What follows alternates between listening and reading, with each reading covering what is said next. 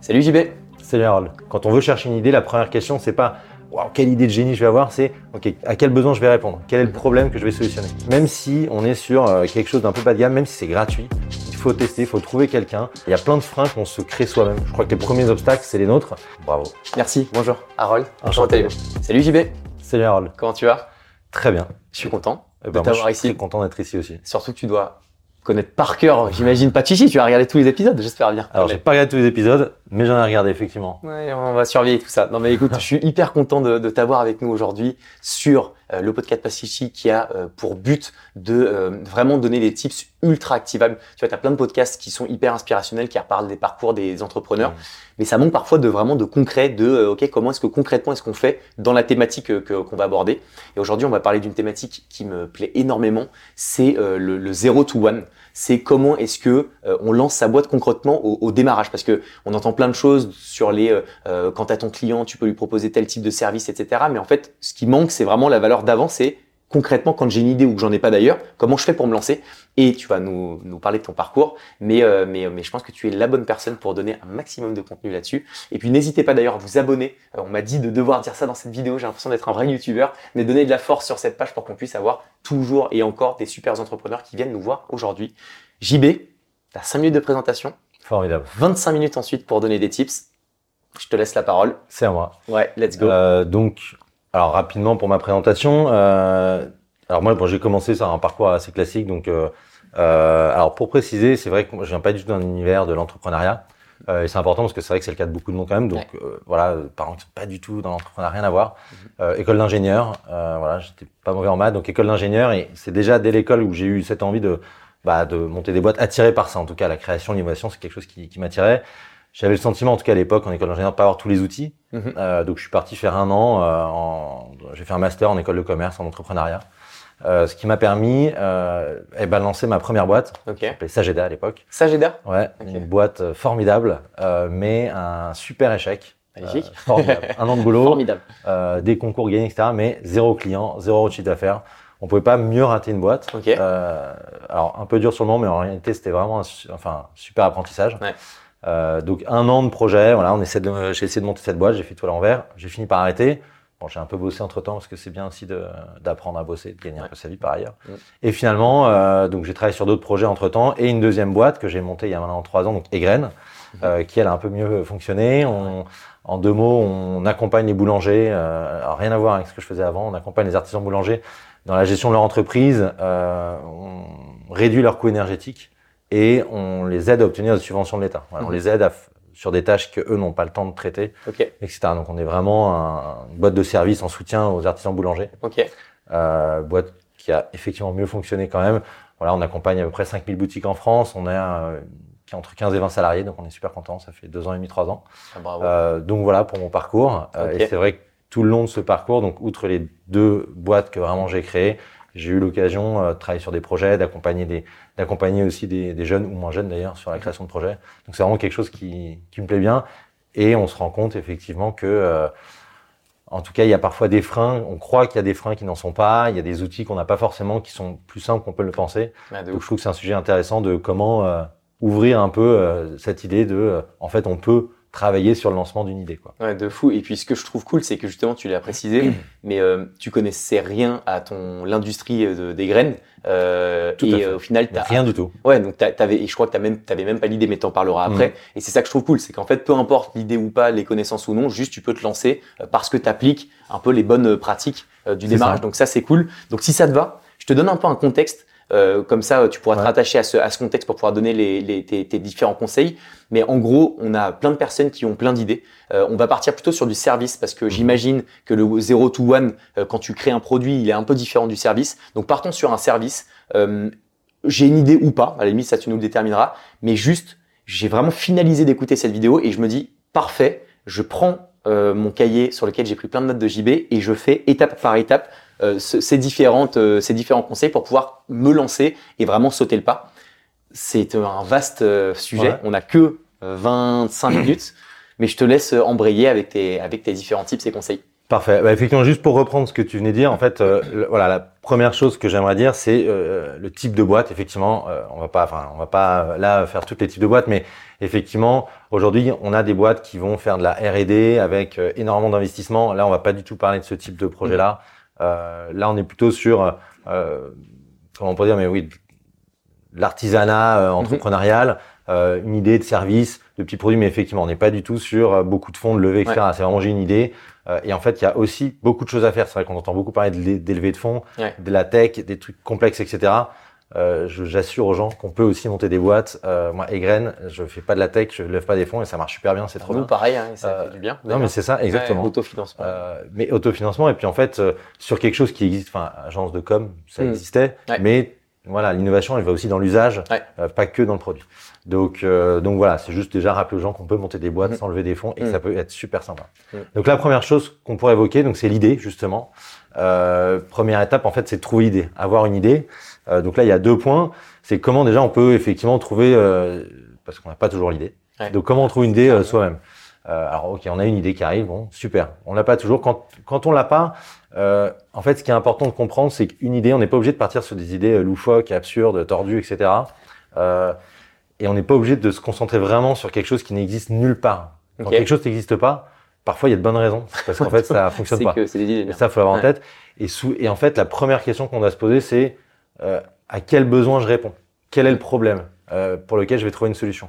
Quand on veut chercher une idée, la première question, c'est pas Waouh, quelle idée de génie je vais avoir, c'est ok, quel à quel besoin je vais répondre? Quel est le Mhm. problème que je vais solutionner? Ok. Donc ça, c'est important. Voilà, on peut, euh, quand on se bat dans, en fait, des problèmes, il y en a plein. Même nous-mêmes, en tant qu'on est, on est presque euh, face à des difficultés. Ok, là, j'aurais aimé que quelqu'un m'aide à faire mes démarches. J'aurais aimé que quelqu'un m'aide à faire ma Ouais. vidéo de présentation. De. Donc ça, c'est euh, trouver des soi-même, c'est répondre à un besoin. Euh, voilà, répondre à un besoin. Et la deuxième chose que je trouve in- intéressante, c'est qu'en fait, entreprendre, ça veut pas dire juste avoir une idée. Mhm. Et on peut vouloir monter sa boîte et ne pas forcément avoir d'idée. Ouais. La mécanique entrepreneuriale, euh, moi, je trouve que c'est hyper intéressant. Et en fait, un entrepreneur, par ailleurs, pour moi, c'est pas du tout avoir une idée, c'est transformer cette idée en concret. Et je vais prendre l'idée, euh, enfin l'exemple des graines. Ouais. En fait, au tout départ, moi, mon associé, c'était un pote qui m'a dit euh, j'ai une idée de niche fiscale dans l'énergie. Je vais pas rentrer dans les détails, mais il savait que cette niche fiscale existait et il avait le sentiment qu'il y avait peut-être un truc à faire. Moi, je connaissais rien à l'énergie, euh, rien à niche fiscale. Il est venu me voir, il m'a dit ouais, toi, tu as monté des boîtes, tu connais entrepreneur, viens, on bosse ensemble. Et au final, euh, bah, on a monté Graines. Aujourd'hui, euh, je suis président de Graines, j'ai monté la boîte et c'est super. Et je me sens tout à fait légitime. Ouais. Des gens qui ont des idées, il y en a plein. Des gens qui montent des boîtes, il y en a beaucoup moins. Et en fait, l'entrepreneur, c'est vraiment ça. Donc, n'hésitez pas à parler autour de vous en disant j'ai envie de monter une boîte, toi, tu as des idées, etc. Parce que souvent, d'une simple discussion, nous, c'était un café il y a six ans maintenant au départ. Ok. La boîte, on l'a montée trois ans après. Donc, ça peut aussi être plus long. Hmm. Mais vraiment parler de l'envie de pas avoir honte de monter des boîtes. Donc, ça, c'est, euh, bon, voilà, c'est la première chose. Ok.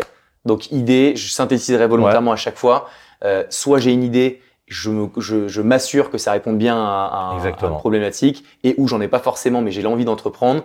Je parle à droite à gauche, et il y aura toujours des idées qui pop de personnes que je connais. Et ensuite, moi, de cette idée, je vais voir comment, et avec les différentes étapes du zero to one, je vais réussir à mettre en place et à lancer la boîte. Ok. Et pas culpabiliser de pas avoir d'idée. Ok. Voilà. Ok. Deuxième chose, une fois qu'on a, dit- qu'on a l'idée, euh, donc là c'est assez court, mais c'est vraiment challenger l'idée. Moi, je suis personnellement plutôt contre euh, ce postulat de faut pas en parler, on va se faire piquer l'idée, ça n'existe pas. Mhm. Enfin, moi, j'y crois pas en tout cas. Euh, Il Ok. y a des gens qui vont vous dire, euh, attends, moi, je me suis fait piquer l'idée, j'avais dit il y a deux ans, bah en fait, il fallait la monter. Mhm. Euh, et en fait, on a beaucoup plus à gagner, à partager, à prendre des retours. Et là, si on devait euh, donner quelques conseils un peu pratiques, je viserais trois catégories de personnes. Donc ça, on est vraiment encore au tout tout début. C'est les proches qui sont en général assez sincères, voire un peu durs parfois, Ouais. euh, euh, mais au moins et qui viennent d'univers très différents. Donc euh, voilà, on challenge, on va ah toi tu ferais comment, etc. Donc ça te permet d'avoir une vision un peu globale, des retours à droite à gauche assez sincères. Deuxième catégorie, c'est si possible des entrepreneurs quand on est là, parce que quand même il y a des mécaniques qui sont intéressantes et Mm. des logiques euh, qui vont beaucoup plus vite quand on a l'habitude, ou en tout cas des gens qui sont, on va dire, dans le business entre guillemets, qui ont l'habitude de traiter des questions euh, de développement, de stratégie, etc. Ok. Euh, ça, c'est la deuxième catégorie pour avoir d'autres types de retours un peu plus business. Et enfin, si dans son entourage, on a des clients potentiels ou des gens qui se rapprochent de, de, de- d'utilisateurs de notre service ou du produit, euh, voilà, de les interroger un peu sur le produit, avoir leur retour. Est-ce que toi t'achèterais, etc. Ok. Comment tu réagirais? Donc avoir des, ouais, des retours con- voilà, concrets. trois types de retours différents, des retours un peu sincères euh, de partout, des retours stratégiques, des retours euh, secteur de marché, quoi. Ok, d'accord. ok. Mais euh, dans les grands smiles. Voilà, Ok. ça, c'est, euh, Et ça, ça, donc dès que tu as l'idée, euh, donc on est au point 1, on a eu Ouais. l'idée grâce soit seul, soit avec un pote ou, ou des proches. On tout de suite, on a des petits insights à droite à gauche. Exactement. On valorise surtout peut-être sur des entrepreneurs et des et de, de- des clients potentiels pour tout de suite se dire ok, ça match ou pas du tout. Si les gens disent ah non en fait pas du tout et que tu as eu à 10 Exactement. personnes à qui tu as demandé, euh, au final tu as ces retours, c'est que c'est- pas forcément la bonne pas la bonne facile à idée entendre, mais de ouf, ça. mais c'est bien aussi quand même stratégique de te Exactement. lancer dans, dans un truc euh, euh, pour rien. Donc ok, donc là tu as tes deux étapes, tu as tes retours, on t'a dit euh, ça c'est bien, ça c'est moins bien, ça j'achète, ça j'achète un peu moins.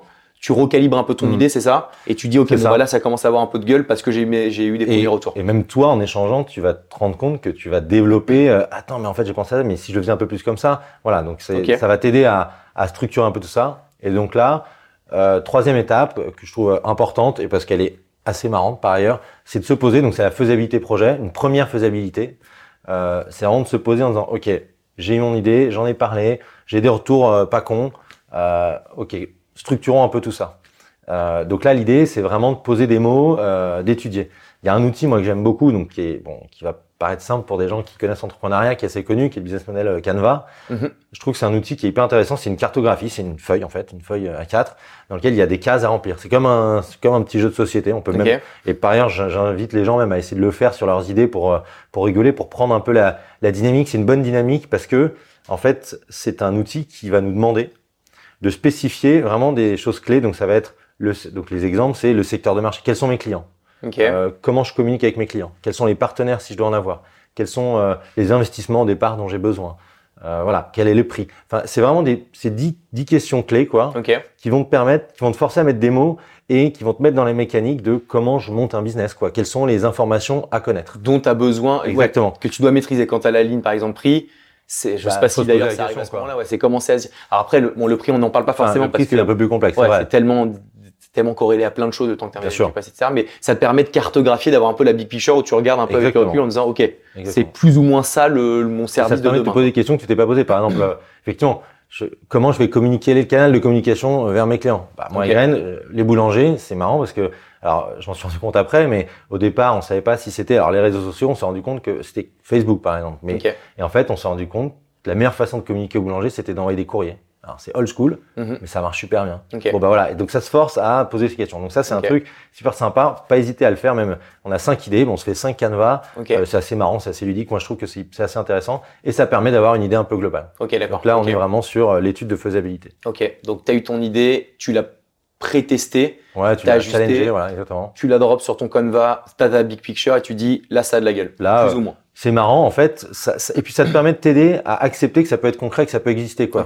Toujours pareil, il faut pas avoir honte quoi, on a le droit d'avancer là-dessus. Euh, voilà.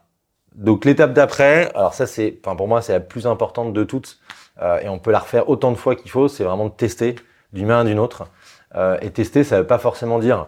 Euh, alors pardon, juste je vais revenir euh, sur, le- pardon sur l'étude d'avant parce qu'il y a un point quand même qui est important, que j'ai oublié. Euh, en fait, quand on fait l'étude, il y a aussi beaucoup de gens, et je le dis parce que je le vois souvent, euh, qui vont aller trop loin euh, dans l'étude. C'est-à-dire Ok. qu'ils vont me dire, alors j'ai fait un business model sur 5 ans, mois par mois, là je vais gagner 100, 120, 130. Et en fait, on a, on a un truc ultra précis, j'embauche une personne dans 8 mois, une autre dans 15 mois. En Ouais. fait, le projet va changer 12 fois d'ici là, fou. donc ça sert à rien. On va se perdre dans les chiffres. En fait, c'est de pas se noyer dans les chiffres. Et avoir quand même, effectivement, c'est quand même important, donc c'est pour ça que je vais revenir dessus, euh, plutôt une idée des masses globales. Euh, je vais prendre un exemple, si on se dit, euh, ok, j'ai l'impression comme ça que moi, il faudrait que je vende euh, euh, un million de prestations pour euh, que la boîte tourne. Mhm. Bah, S'il y a que 1000 personnes, euh, Sur ton marché. s'il y a que 1000 personnes clientes potentielles, il y a un problème de, de cohérence, quoi. Ok. Donc la cohérence entre le marché, euh, voilà, l'idée du prix qu'on a, enfin les, les grands ensembles. Est-ce qu'il y a une cohérence? Est-ce que ça paraît logique? Effectivement, euh, aujourd'hui, euh, tu dois euh, vendre un yaourt. Un yaourt, tu vas l'acheter euh, deux balles, trois balles. Enfin, si en fait toi, il te faut euh, six mois pour en construire un, tu te doutes bien qu'il y a Ouais. un problème de, de cohérence. Ok. Voilà, c'est toutes ces choses-là, les grands ensembles. Ok, Sans rentrer dans le détail, Voilà. mais est-ce, est-ce que ça, ouais, est-ce que, est-ce que ça a de la gueule ou Voilà. pas quand vraiment. Mais euh, typiquement, le nombre de clients potentiels, c'est une des questions qu'il faut se poser tout de suite. Quoi. ouais. En fait, tu dis, OK, en France, euh, moi, je sais pas, je cherche quoi Les joggers, OK, il y a combien de joggers en France? Ouais. bah, Déjà, tu as une idée, quoi, c'est con, mais voilà, les grands ensembles. Donc ça, c'est, pardon, pour terminer Non, non, mais l'étude, c'est, c'est bien pas de- se perdre dans des chiffres, c'est, c'est marrant de le faire, mais en fait, euh, ton projet va changer. Ouais. faut déjà se mettre dans l'idée que les choses vont changer, de toute façon. Ok. Euh, ça, moi, si je faisais tous les changements des graines, au début, on devait pas travailler dans la boulangerie, par exemple. Donc, on est quand même... euh. Maintenant, mais- c'est ton cœur de métier. Exactement. Ah, mais donc, oui, euh, c'est clair. donc voilà. Une fois qu'on a ça, effectivement, cohérent, on y va, on teste. Donc, comme je le disais tout à l'heure, hyper important. Euh, alors, c'est pas toujours évident, mais quand je dis tester, encore une fois, ça veut pas dire, ok, le service il est nickel, je le maîtrise totalement, ou euh, euh, ce que je veux vendre, ou même si on est sur euh, quelque chose d'un peu bas de gamme, même si c'est gratuit, il faut tester, il faut trouver quelqu'un, un client ou un, ou un partenaire bienveillant, c'est-à-dire quelqu'un. euh, moi, mon premier client, c'était euh, le père d'un pote, euh, voilà, quelqu'un que j'avais jamais vu, mais Mhm. par une connaissance. Mais il faut tester quoi. Il faut y aller gratuitement, être ouvert en disant voilà ce que je propose. Est-ce que ça vous dit qu'on essaye de, le- j'essaie de le faire pour vous par exemple? Ok. Euh, ah mais vous voulez faire plutôt comme ça? Bon bah je vais l'intégrer, vous inquiétez pas, on s'adapte et on teste quoi. On teste, on teste, on teste. Pour avoir des peur. retours du marché direct. euh, Exactement. Et en fait, la partie la plus importante là-dedans, bah, déjà tester, c'est se forcer à se faire mal et à parler de son idée Ouais. à un potentiel client. Alors, Mm. encore une fois, j'aime bien l'idée de client bienveillant, c'est-à-dire que tu peux trouver quand même dans ton entourage des gens, enfin tu peux, il faut essayer en tout cas, mais il faut pas avoir peur aussi de pousser des portes en fait. À un moment donné, euh, moi les premiers boulangers que je suis allé voir, je suis rentré, je leur ai dit j'ai une idée, euh, je vais vous faire gagner un peu de sous avec Magnifique. il y a des choses à faire. Bon, mais il y en a qui t'écoutent pas, il y en a qui t'écoutent, mais il y a des, en fait, quand on est sincère dans sa démarche, les gens écoutent. Il Ouais. faut pas avoir peur. Mm. Attendez, les gars, j'ai peut-être quelque chose qui peut vous aider, ça vous intéresse. hmm. Ah bah pourquoi pas. Et en plus, je vous le fais gratuitement, moi ça m'aide énormément. Et les gens ont envie d'aider, il y a des gens sympas en fait sur Ouais, Terre, donc euh, faut pas hésiter quoi. Enfin, en vrai, quand c'est gratuit, pas Exactement. Et le côté, euh, on entendra parfois des gens dire, euh, faut jamais vendre un produit gratuitement ou euh, un service gratuitement, Mm. tout mérite salaire. Moi, je peux être juste d'accord. Euh, je pense que le test, en fait, ça t'apporte tellement en apprentissage Mm. Que c'est hyper important d'y aller. Et gratuitement, moi, typiquement, encore une fois, je reprends l'exemple, mais chez Graines, la première prestation, on l'a fait gratuitement et ça t'apprend énormément en. Bah déjà, tu le fais, donc tu es confronté à des choses que tu n'as jamais réalisées avant. Ouais. Euh, en termes de production, en termes de donc combien ça te prend de temps, quels sont les obstacles, Mm. qu'est-ce que tu ne sais pas faire éventuellement, euh, quelle, quelle est la réaction, quelle est l'attente du client. Ouais. Enfin, toutes ces choses-là, c'est une mine d'or, c'est hyper agréable en Et plus. ça te fait en plus un cas d'usage à montrer mais demain. Parce que quand tu vas avoir ton vrai premier client, tu dis, ah oui, bien sûr, j'ai déjà des clients. Regardez, je vous en montre un. Bon, ça, c'est le fake it until you make it. Alors parfois, même le premier bienveillant, faut lui dire que tu as déjà fait. Ouais. Mais, Ok. Bon, ça, c'est la classique. mais- mais euh, effectivement, c'est un cas d'usage et Ouais. euh, enfin, c'est que du positif, quoi. Et euh, du coup, juste avant, donc, donc tu as testé, peut-être, donc tu as, mis sur ton Canva, tu la big picture, et tu vas demander à un client euh, potentiellement de le faire en mode gratuit. Peut-être juste avant ça, c'est de déterminer un peu bien ton offre, euh, de Bien bien, ton discours commercial. Ça, ça C'est un truc qu'il faut quand même bosser, euh, qu'il faut bosser, j'imagine, de, de drafter un peu ton pourquoi, comment est-ce que je contacte mon cette personne, qu'est-ce que je vais lui dire, ma proposition de valeur? Euh, ça, je sais pas s'il y a des outils ou pas, mais c'est un peu de faire tu sais, ton why, ton, ton- Ouais, exactement. Et puis un script, en fait. euh, alors, euh, c'est tout à fait euh, bravo. Merci, bonjour, Harold. Enchanté. je n'ai rien à vous apprendre, monsieur. je m'en vais. Euh, Non, non, en réalité, non, mais c'est vrai. Après, effectivement, alors, en fait, c'est de s'adapter. Le premier client, euh, il y a un spec qui peut être très large. Ça peut être, en fait, un pote. Ouais. Euh, donc là, tu vas pas lui faire le même script que si c'est quelqu'un où tu poses, tu, j'ouvre la porte d'une boulangerie pour aller voir quelqu'un que je n'ai Mm. jamais vu. Voilà, c'est pas du tout la même chose. Donc effectivement, là où c'est intéressant, c'est de se dire, qu'est-ce que je vais raconter sur les, enfin, j'allais dire petits projets, c'est pas du tout péjoratif, mais quand on lance comme ça un projet à côté Ouais. de son taf, etc. euh, moi, j'aime bien l'idée de, et c'est rassurant, je trouve, et ça aide à passer le cap, de jouer la- la- un peu la carte de la corde sensible de, ouais, j'ai testé un truc, Ouais. j'aimerais beaucoup, ça m'aiderait. C'est quelque chose, mais effectivement, de toute façon, euh, évidemment, quand on va parler à quelqu'un, il faut préparer l'offre, et même pour soi, pour après, Mhm. euh, de se forcer à utiliser ce premier client, même si c'est un pote, en fait, t'as raison, euh, lui dire, attends, viens, on joue le rôle, Ouais, comme de- ça, au je moins, te ça connais pas, te- mais je te présente le truc, comme ça, tu vas me dire, attends, mais quelqu'un qui vient me voir comme ça, euh, je m'en fous. Oui, Ou, ou ouais, c'est pas mal, franchement. Donc, effectivement, se mettre un peu en faire un jeu de rôle, quoi. De toute façon, tout ça, c'est un jeu. Ouais, de Depuis le début, c'est un jeu. On se marre à trouver une idée. On joue à challenger, on joue à se faire un petit jeu de société où on remplit les cases. Ouais. Euh, on joue avec les chiffres parce que c'est quand même marrant de rêver à l'idée que ça fonctionne bien, Ça, quand même. de ouf. Et, euh, et là, on joue au commercial de sa propre boîte. Quoi. Et on teste. Et donc là, euh, donc on, on teste, on ça. teste, on teste, on teste. Euh, et ça, hyper important. Et vous verrez, et qu'on teste et on est souple et on accepte à mort Ouais. euh, de se tromper et que le client dise, ok, moi j'ai pas besoin de ça, mais j'ai besoin de ça de Ouais. côté, quoi. Ouf. Et tant pis, c'était pas l'idée de départ, mais faut accepter parce que, enfin, la souplesse c'est hyper important. En fait, les gens, tout le monde a des besoins, euh, et en fait, en faisant ça, on va générer une idée chez eux. Ils disent ah ouais, mais en fait ça, j'aimerais bien le faire. Euh, vous m'y avez penser, vous savez faire? Alors bon, moi je t'enseigne dire faut toujours dire oui. Ouais. Mais euh, donc voilà, donc tester. C'est- Et puis c'est assez marrant, je trouve que l'exercice est intéressant. On l'a fait une fois, de comparer euh, les résultats du test, les informations qu'on a euh, gagnées avec l'hypothèse de base, parce que Ouais, ça permet tout de suite de se rendre compte de la différence, de dire ah oui, en fait, il y a vraiment une différence. Et ça permet tout de suite de te mettre dans cette mécanique de ok, je sais que ce que je vais faire va me faire changer mon business après, Mm. mais c'est pas grave, on y va. Ok. Donc tester, voilà. Et ça peut prendre du temps, parfois faut tester plusieurs fois. Mais ça, c'est un truc, c'est hyper important pour moi. Ok. Ouais, Enfin, je suis d'accord. Test and learn, euh, voilà, exactement. Tu montres, t'apprends et tu réadaptes. Et il faut pas avoir peur. À un moment donné, il faut aussi se faire un peu mal, quoi. Ah, bah, dire, ça, euh, obligatoire. il faut se faire mal en. Alors, faut pas mentir, mais on a le droit d'enrober un peu euh, les choses et de dire que effectivement, on a déjà testé, effectivement, on est prêt, effectivement, tout est ok, parce que on sera jamais complètement prêt sinon. Ouais. Ah, Donc, euh, donc voilà. Donc tester. Euh, alors, peut-être faire un petit aparté à ce moment-là, Mhm. euh, avant de continuer les étapes, parce qu'il y a deux trois petites choses. euh, ouais, j'ai Je vais vu. lui mettre un, un braquet. Ouais, elle vient là, ouais, elle aime bien, elle aime bien l'émission. Ouais, c'est ouf. J'adore. Euh, non, il y a, il y a deux choses. euh, Enfin, en fait, j'en profite parce qu'à moi, il y a deux questions qu'on me pose euh, souvent euh, par rapport à, à l'entrepreneuriat, et notamment une, euh, c'est dans l'imaginaire collectif, c'est hyper compliqué l'administratif en France. Ouais. Monter une boîte, ta structure, etc. Non, mais comment t'as fait, comment t'as choisi ta structure? Mais les gens ont envie de mon- monter une boîte, ils ont pas dit, enfin, ils ont à moitié une idée, ils ont rien démarré, ils se demandent déjà est-ce que ça va être une SAS, une SARL. De ouf. Ça, c'est là dans tout le déroulé qu'on a fait, on n'a encore jamais parlé d'administratif Mm. et c'est très bien. En fait, avoir une boîte quand on n'a pas de clients, ça sert à rien, quoi. C'est que fait, quand au moment où tu vends, où tu as besoin d'un du légal. voilà, et après on s'adapte parce qu'il y a des gens qui ont. Mais en fait, surtout, ça doit pas être du tout un frein. En fait, en France, c'est hyper simple de monter une boîte. Ouais. C'est hyper simple de. euh, Enfin, il y a des outils, donc le Legal Start. Legal Start parlait. qui est vraiment Euh, très stylé. Exactement. Et si ça vous rassure de travailler avec quelqu'un, euh, vous allez voir n'importe quel comptable aujourd'hui pour 400-500 euros. Alors c'est de l'argent, mais enfin, là on a déjà pas mal bossé. Ouais. Pour 400-500 euros, il vous monte une boîte, Mm. euh, il vous conseille. Donc vraiment, ça doit pas du tout être un problème. Je veux dire, ça c'est un truc, faut arrêter avec ça. Il n'y a pas de frein, Mm. donc Ok. pas administratif. Et d'ailleurs, on n'en a pas parlé. Et euh, donc on va arriver à la dernière étape bah, du lancement, quoi. Ouais. Euh, bah, c'est justement le lancement. Alors là, on va pas évoquer comment on lance une boîte, Ouais. mais c'est plutôt quels sont les points à ce moment-là, une fois qu'on a testé, etc., à évoquer. Je pense qu'il y a deux, trois points qui sont intéressants. C'est bien cadrer le temps et les sous éventuellement dont on va avoir besoin, sans en faire trop, mais vraiment la base. Ok, je vais avoir besoin de 1000, 2000, euh, 500 euros, peut-être parfois 4, 5000. Comment je le trouve? Est-ce que je le, j'ai de l'argent de côté Je demande aux copains, à la famille? Mhm. Euh, ou le temps, est-ce que je peux le faire à côté de mon job? On peut tout à fait monter une boîte à côté de son boulot, en fait. Ouais. Faut pas avoir peur de ça. Si on est plusieurs, parler avec son associé, ça c'est hyper important, le plus tôt possible. Ça paraît bête, c'est un copain, on s'entend depuis 10 ans, c'est trop bien, mais a quelques questions à se poser. Jusqu'où on est prêt à aller? Euh, Combien de temps on est prêt à attendre euh, avant que ça fonctionne? Euh, Moi, je dis, bah, si dans 6 mois ça loupe, moi je ne je pourrais Mm. pas attendre plus. Pack d'associés, est-ce que à ce moment-là, c'est déjà un peu trop tôt ou pas? Non, on peut. Alors, on n'est pas obligé de faire un truc chez le notaire, je sais pas quoi, mais même un mail, enfin un truc qu'on Ouais. rédige ensemble en disant voilà, moi, mettre, il faut. Si euh, demain, moi, j'ai pas envie que tu viennes avec un polo vert au bureau.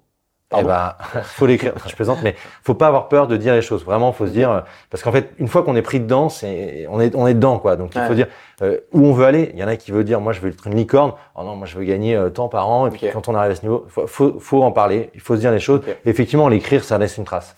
Ok. Donc voilà. euh, donc toutes ces bases la là. roadmap euh, Exactement. Pour le lancement, voilà. Et aussi, dernier point pour le lancement, des bonnes idées, c'est les premiers clients. Pas toujours se demander euh, quel est euh, le meilleur outil de communication de masse, etc. C'est plutôt quels sont les premiers clients qu'on peut aller chercher facilement. Ok. Et pour donner un exemple, euh, plutôt que d'aller, euh, je sais pas, communiquer sur Internet à tous les boulangers, moi au début, je me suis dit, ok, je vais aller frapper à quelques boulangeries pour trouver les premiers early adopters. Les, moi, j'ai besoin d'en trouver 5-10 qui sont ok pour commencer à lancer la Hmm. machine.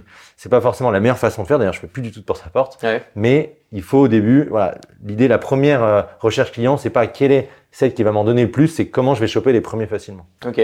Ok, ouais, voilà. ouais. Et ça, et ça, euh, et puis plutôt aller chercher du quali dans tes pré-tests, dans tes premiers clients, c'est-à-dire vraiment d'aller, de, de prendre le Des temps. gens qui ont envie parce euh, qu'en plus ils vont t'écouter. fou. Plutôt qu'ils ils vont faire rassurants. 15 qui vont euh, passer à. Pas chercher le type qui est vénère, alors que tu, tu vas le rencontrer, tu sens que le mec est sympa. euh, Ouais.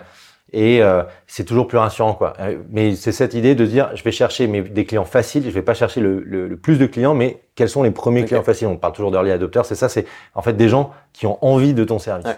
Parce qu'en fait, voilà, il y a des pourcentages, mais on va pas rentrer dans les détails, mais tu as d'abord ceux qui ont envie, ceux qui ont besoin, puis ceux, ils savent pas trop, mais ils y vont. Alors eux, c'est les plus durs, parce que dès qu'ils sont pas contents, ils cartonnent. Ouais. Mais quand on a fait longtemps euh, avant, c'est plus simple. Ouais, c'est vraiment d'aller ok. chercher les plus faciles. Et du, du coup, donc on a, je vais resynthétiser un peu tout ce que tu as dit, mais on est d'accord que comme ça, euh, en fait, c'est accessible à tous et toutes de pouvoir, euh, enfin, entreprendre, se lancer en tout cas. Bah, je crois. Et euh, enfin, moi, j'en suis convaincu. Et effectivement, alors c'est la deuxième question. Je disais tout à l'heure, la première question sur l'administratif. D'ailleurs, c'est marrant, c'est la première chose qui vient souvent. Mais la deuxième chose, quand je raconte un peu ça, et et je le dis vraiment euh, très sincèrement, j'ai pas l'impression que j'ai fait quelque chose d'extraordinaire. Juste, je suis allé au bout des idées, j'ai avancé. Effectivement, au bout de trois ans, il y a 20 salariés, ça tourne, euh, euh, les bilans qui qui s'améliorent, c'est trop bien. Mais en fait, euh, la deuxième question, c'est, ou en, ou en tout cas remarque, c'est putain, c'est super courageux, bravo, c'est hyper difficile. Et en fait, je crois pas. C'est juste que, euh, en fait, l'entrepreneuriat, c'est quelque chose. On a, je trouve qu'on n'a pas le sentiment. Les gens ont pas le sentiment que c'est quelque chose qui s'apprend ou euh, avec. Euh, c'est pas une matière en fait. Mhm. Donc les gens se disent soit on l'a, soit on l'a pas. euh, c'est une énorme jungle, on va se perdre, etc. Non, en fait, c'est quelque chose qui s'apprend. Il y a des outils. Euh, bah, comme on l'a dit, voilà, il y a des. Et là, on est sur quelque chose. euh, Alors là, évidemment, nous, c'est des outils au tout début pour même, mais même comme un jeu, ce qu'on disait, de se marrer à tenter des trucs. Euh, mais ça peut aboutir à des boîtes. Et, euh, et en fait, il faut vraiment accepter l'idée que c'est pas. euh, en fait, non, c'est pas du tout impossible.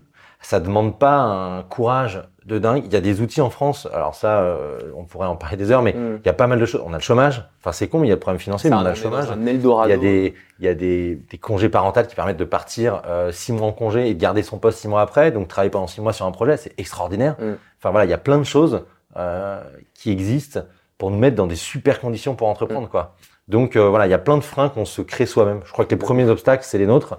Et, et moi, je sais que quand j'en parle avec les gens, c'est vrai que c'est toujours intéressant. Ils me disent ah mais j'avais une idée, mais ça doit être trop compliqué. On en parle deux heures. À la fin, on se dit ah ok, bah, j'ai peut-être regardé comme Ouais. ça parce que pourquoi pas en fait. Et tu dis en fait, c'est quoi le problème De fou. euh, bah, je sais pas comment faire. Ok, bah, viens, on se pose, juste on en parle et on se dit ça, ça, ça. Et donc, c'est important d'être, voilà, faut pas avoir honte, en fait, on a le droit et c'est possible, quoi. Enfin, Ok.